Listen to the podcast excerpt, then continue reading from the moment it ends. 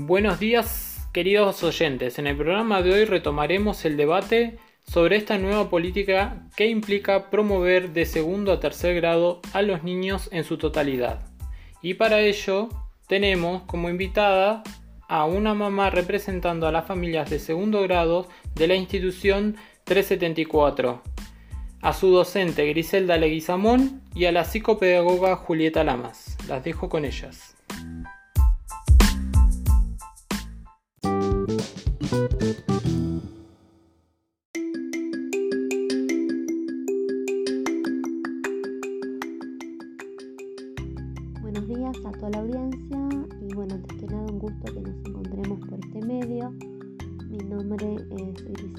Y soy docente de la escuela 374 del barrio Las Victorias.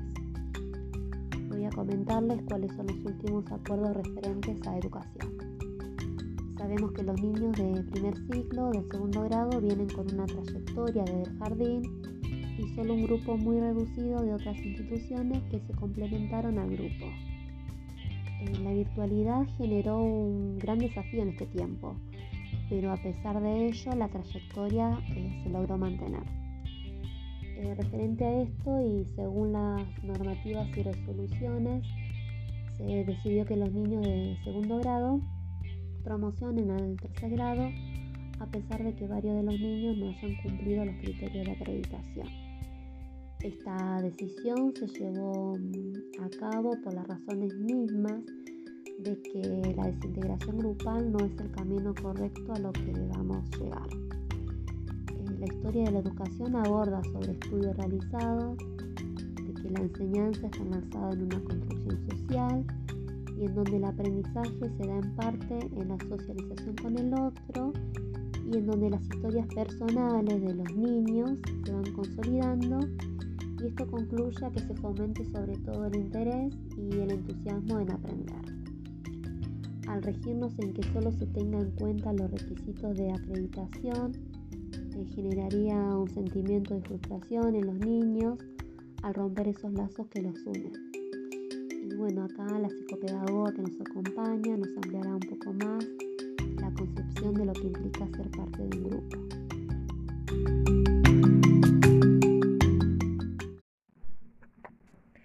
Buenas tardes, señor locutor. Buenas tardes, señor. Buenas tardes, mami.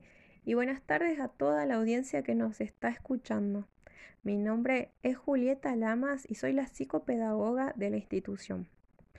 Para comenzar a aclarar un poquito la situación, acá esta mamá presente, eh, ella nos comenta de que su niño, junto a otros más, se sienten desmotivados, no quieren hacer las tareas y este, que en un principio sí la venían realizando. Entonces, yo como considero muy importante saber y tener noción acerca de los grupos de aprendizaje. ¿Qué son los grupos de aprendizaje? Se dirán todos. Les cuento así un poco. Un grupo de aprendizaje es un espacio, un lugar donde cada niño o niña, el aseño, salen de su soledad, salen de lo individual salen de estar, por así decirlo, perdidos en el mundo y se encuentran frente a un universo en donde las respuestas, las soluciones son innumerables, porque cada uno va aportando, va aportando dentro de un grupo. Entonces, eh, al trabajar de manera individual, este universo amplio de respuestas y soluciones no está por lo cual el niño sí se puede sentir perdido, se puede sentir desmotivado y hasta frustrado al no poder este, desarrollar una actividad como él de quisiera o deseara. Eh, claramente esto no tiene que ver con el esfuerzo que hacen a partir de, la institución, tanto como el aseño, en planificar sus clases, ya que las tareas, por más de que se em, coincida o se trate de generar un espacio sincrónico, no todos pueden acceder, no se puede contar con la participación del 100% por diferentes horarios de trabajo de los padres o por situaciones como ya sabemos que no cuentan con acceso a Internet. Entonces, desde la institución se debatió mucho, se habló mucho, se dialogó mucho sobre cada situación porque son situaciones particulares para la cual la institución tuvo que tener la mayor flexibilidad posible. Hola, buenos días. Soy mamá de una alumna de segundo grado y bueno, primero que nada quería darle gracias a la radio por darnos el espacio para poder sacarnos dudas respecto al año escolar de nuestros eh, hijos. Eh, la primera pregunta que quería hacerle a la seño y a la psicopedagoga eh, tiene que ver con los criterios que fueron tomados en cuenta para decidir que todos los niños promuevan a tercer grado. Los papás tenemos dudas respecto a los tiempos de aprendizaje de los nenes y los contenidos, los que aborda eh, los contenidos de segundo grado y qué va a pasar con los contenidos de tercer grado. Queremos saber qué va a pasar. Bueno, sí, con respecto al, tiempo, lo que se quiere evitar desde la institución es someterlos a tiempos cronológicos a los alumnos y a las alumnas, porque de esta manera, si se aplica, a lo único que se llegaría es a formar alumnos sometidos a la rigidez de una propuesta curricular única, con tiempos y modos de aprender homogéneos lo cual se quiere evitar porque esto nos llevaría a evaluaciones inflexibles en las cuales se aprueba o no también la promoción de cada uno. Acá em, sobre este tema hemos discutido en profundidad porque no es fácil, eso yo quiero que sepan todos los padres, los docentes de otras instituciones, directivos y el público en general, que no es fácil desprenderse de una formación tan tradicional que no es fácil romper con ella, este, en la cual, por supuesto, cumplir con un currículum en un tiempo determinado es prioridad. Por suerte, todos pudieron comprender que el tiempo de aprendizaje, y escúchenme bien, el tiempo de aprendizaje de cada alumno y de cada alumna es subjetivo. Por lo tanto, lo que cada uno y cada una demore le pertenece solo a él. Nosotros como institución no podemos forzar o fijar tiempos para aprender, menos si es para recuperar este tiempo que muchos consideran perdido o incluso acelerar procesos. En cuanto a los contenidos, por otra parte, se tomó la decisión de subjetivizar los mismos y de diseñar ofertas curriculares abiertas y flexibles adecuadas y sobre todo contextualizadas a las necesidades de cada niño y niña. Como segunda pregunta, eh, algo que nos hace un poco de ruido a las familias es que si todo el, eh, todo el segundo grado en su totalidad promueve a tercer grado, pero a la vez hay niños que no llegaron al nivel de los otros. Es decir, no van a pasar todos los niños con el mismo nivel académico. Entonces, ¿qué pasa el año siguiente? ¿Se van a nivelar o cómo se trabaja eso con los niños? Si todos de igual manera van a pasar a tercer grado. Eh, respecto a lo que la mamá pregunta, queremos aclarar que el enfoque está en reflexionar sobre nuestras prácticas y es por eso que proponemos un plan de mejora para que los niños se acerquen a los contenidos básicos. Sabemos que el aprendizaje implica un resultado individual, pero su desarrollo requiere de una mediación social, eh, pues gran parte de los aprendizajes son el resultado de la interacción y participación. Eh, nuestro rol docente tendrá un rol fundamental junto a los directivos, por lo que dispondremos de diversas intervenciones para que los niños avancen como lectores y escritores. Estas decisiones están pensadas en reagrupamientos provisorios para los niños de tercer grado durante los dos primeros meses.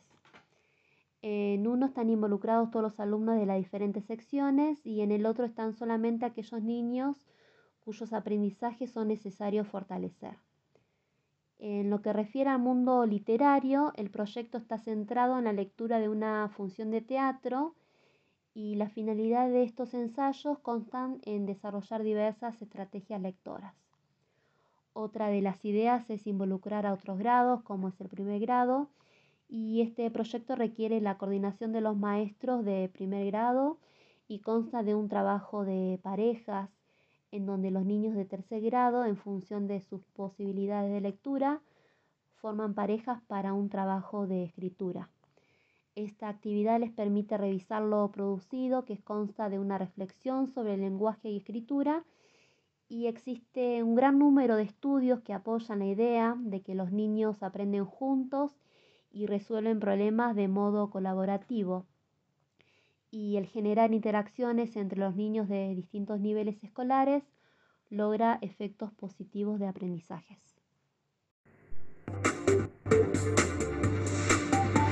Inicio de espacio publicitario. Suavestar, por el placer de descansar. Suavestar, colchones y somieres. Fin de espacio publicitario. Bueno, como última pregunta, eh, queremos abordar el tema de las políticas educativas. ¿Con qué fin estas políticas educativas proponen que todos los niños pasen de grado?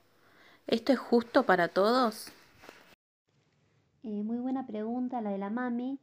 Y bueno, la finalidad es eh, repensar los modos de transmisión de los saberes, se vuelve indispensable para mejorar los desempeños de todos los alumnos.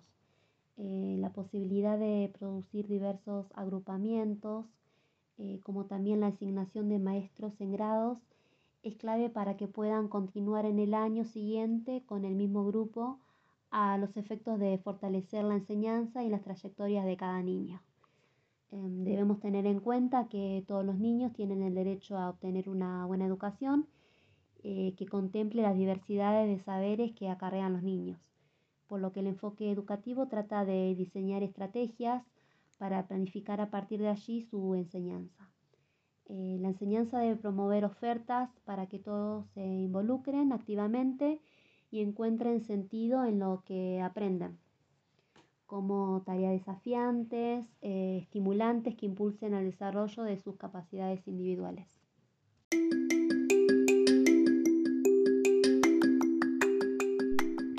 Bueno, eh, les cuento. El fin que tienen las políticas educativas es el de gestionar, en la medida que se pueda, obvio, aulas más heterogéneas corriéndonos de esta perspectiva tradicional a la que hice mención anteriormente.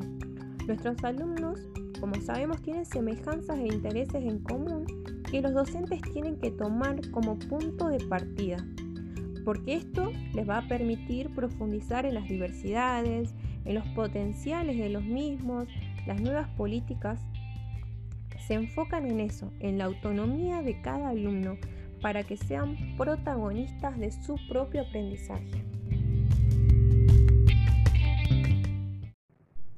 Bueno, siguiendo con lo que estaba hablando acá la seño, yo quiero em, que quede claro que desde la enseñanza se promueve la flexibilidad, lo cual implica diversos modos de agrupamiento para construir y contribuir una educación para la diversidad. Es muy importante el trabajo con el otro, eh, reconocer sus modos de aprender, los ritmos que tiene para aprender y saber cómo piensa. Ofrecer a los alumnos la oportunidad de elegir entre varias propuestas de aprendizaje nos va a permitir que puedan lograr un aprendizaje significativo. Y bueno, para ir finalizando, em, quiero que recordemos todos que las aulas heterogéneas, estas nuevas aulas, implican diversos modos de trabajar con los niños, en donde se organizan espacios, los tiempos, eh, se organizan reagrupamientos en función de la situación y este, también los objetivos y los contenidos a aprender. Bueno, nada, nuevamente agradecer a la radio y más que nada a las maestras y a todo el equipo que componen y llevan a cabo la educación de nuestros niños porque nunca bajaron los brazos y acompañaron a todos los niños en su trayectoria por este segundo grado tan atípico. Sentimos como familia que se abrieron al encuentro con cada niño, que les preguntaron cómo se sentían, cómo venían, claramente cómo se llaman, cuáles son sus expectativas y bueno, eh, nada, sentimos mucho el acompañamiento de por parte de los docentes y el cuidado que tuvieron para con nuestros hijos. Así que nada, muy agradecidos y gracias por abrirse a contestar algunas preguntas que tenemos los papás. Bueno, queridos oyentes, después de un largo debate, damos por finalizado este programa. Queríamos agradecerle a las invitadas y esperamos que hagan sus preguntas mediante WhatsApp, a las cuales le daremos respuestas en el programa de mañana.